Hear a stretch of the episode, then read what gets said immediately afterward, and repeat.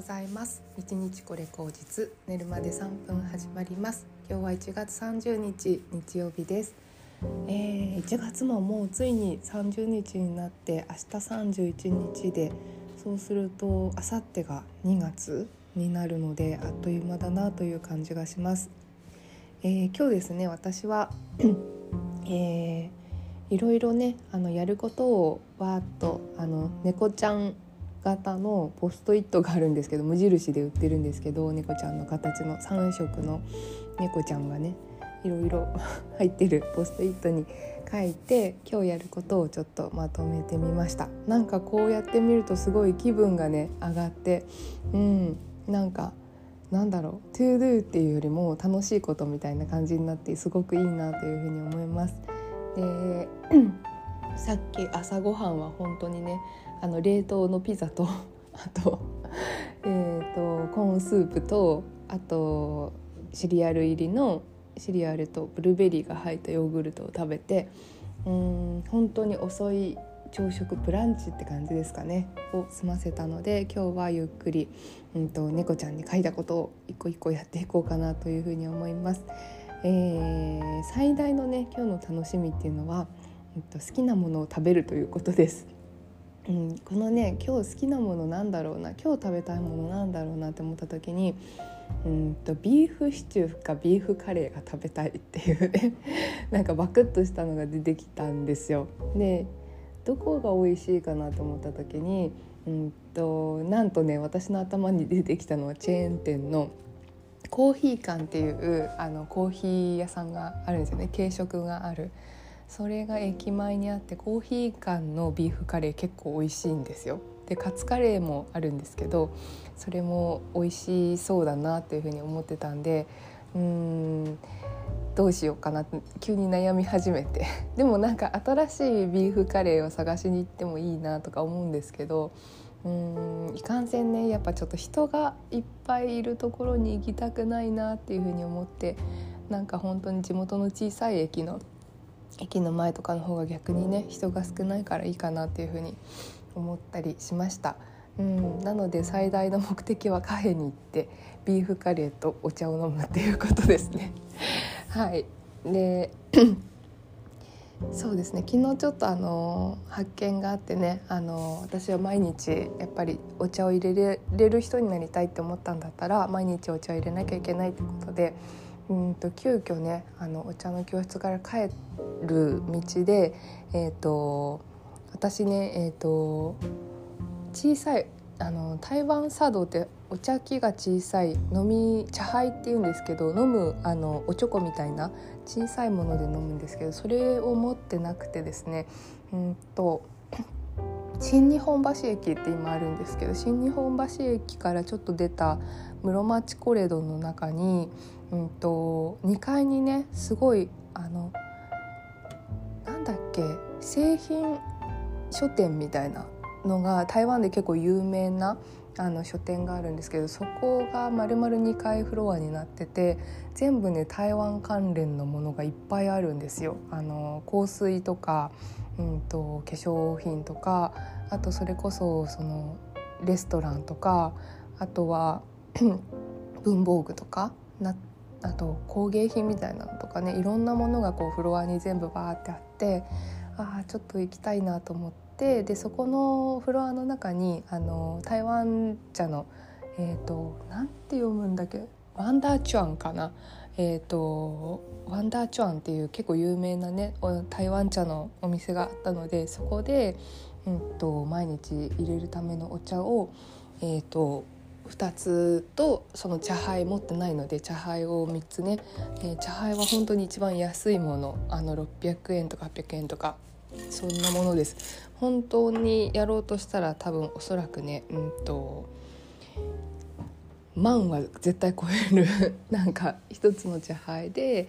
えー、1万円ぐらいはするんじゃないかなと思うんですけど私はちょっとあの今回自分の練習なので安いもので買ってみました。でお茶は、えー、金銭茶、うん、金銭ウーロン茶ですね。っていうのとあと鉄観音茶を買いました。うんと金銭茶飲んだことあったけど鉄管のん茶まあ飲んだことあるんだけどあの結構昔ね日本のサントリーさんとかが鉄管のん茶をパッケージをすごい可愛らしくして売ってたのがあの思い出されて。えーと、小学生の時それすごい好きで 結構飲んでたんですよそれを思い出して鉄管のん茶を 買いましたやっぱりねえっ、ー、と焙煎が上手なのか匂いがすごく私好みだったので、うんと、いいなと思って飲んでみて家に帰って早速ねそれで入れてみたんですけど、うんと、鉄管の茶の茶葉をね入れすぎちゃって胸胸焼けがしたんですよ最初。なんだろうなと思ってで茶葉を減らしたら本当にそのままの素のままのえーと、これだっていう味が出てねなんかお茶とこう疎通できたような瞬間だったなというふうに思います。うんなんか私にとってのお茶っていうのはある意味そのコーチングコーチングをねあのちゃんと勉強したことないんだけどおそらくコーチングのようなものじゃないかなっていうふうに思うんです。えーと茶杯の中に自分を移すっていうことなんですよね今は。毎日、えーと、茶杯の中に自分の、うんと、意図が見えるっていう風にあの先生も言ってるんですけどその茶杯を見ればその人がどう思ってるかが分かるっていう風にね、うん、と言っていて最初何のこっちゃさっぱり分かんなかったんですけどなんか分かるような気がするしね。あのうまく入れられたお茶っていうのは表面がすごいつるっとしてて綺麗だしなんだろう余分なものが何一つなかったり、うんと、ちょっとなんかその沸き立ってる泡がねちょっとあの嬉しそうについていたりとかねそういうものがなんか分かるように最近なってきたかなと思います。とはいえね全然もう技術もあの何もないので本当に毎日お茶と過ごして、えーとお茶を鏡にして自分を見つめるということかなというふうに思いますね。えーと、自分を映す鏡だとしたら毎日鏡見ないと自分の顔忘れちゃうから、うん、毎日自分の鏡を自分を鏡に映して見るっていうような作業を、うん、お茶でやれたらいいしなんかとにかくね、あのー、楽しくお茶を入れるっていうことが大事かなというふうに思って、あのー、お茶って本当に強い生き物で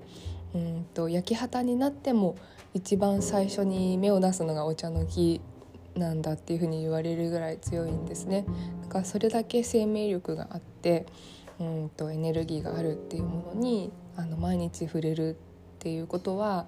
うんなんだろうな昔の人はお茶は薬だっていうふうに言ってたけど本当にそういう薬みたいなあのものなのかなというふうに思いますね。自分が何かよどんでいたり、えーと思考が停滞してたりとかしたらお茶の力を借りて、うん、少し頭を整理したり自分の中をこう覗いてみるっていうことができるかなというふうに思うので、まあ、そのお茶と仲良くなって、えーと、なんだろうな自分を見つめるっていうことをあの私は今月ちょっとこの次のねあのお茶の先生に会う1ヶ月後までえーと、自分のテーマとしてねお茶と向き合っていきたいなというふうに思っています。ではでは皆さん日曜日あの楽しんでいきましょう、えー、1月もね終わりなのでなんかうん2月ってすごく寒いイメージですがうん2月になると本当に立春が来て実はねあったかくってえ、ー、とエネルギーがねどんどん湧いてくる時期になるんですよねなので2月っていうのはどちらかというとすごく寒いというよりはあの春の訪れを感じてなんかこう体がねちょっとむずっと動き出すような時間なような気がするのでなんかそれを楽しめるように1月はねもう休みきってもいいんじゃないかななんて私は思います。ではでは良い日曜日をお過ごしください。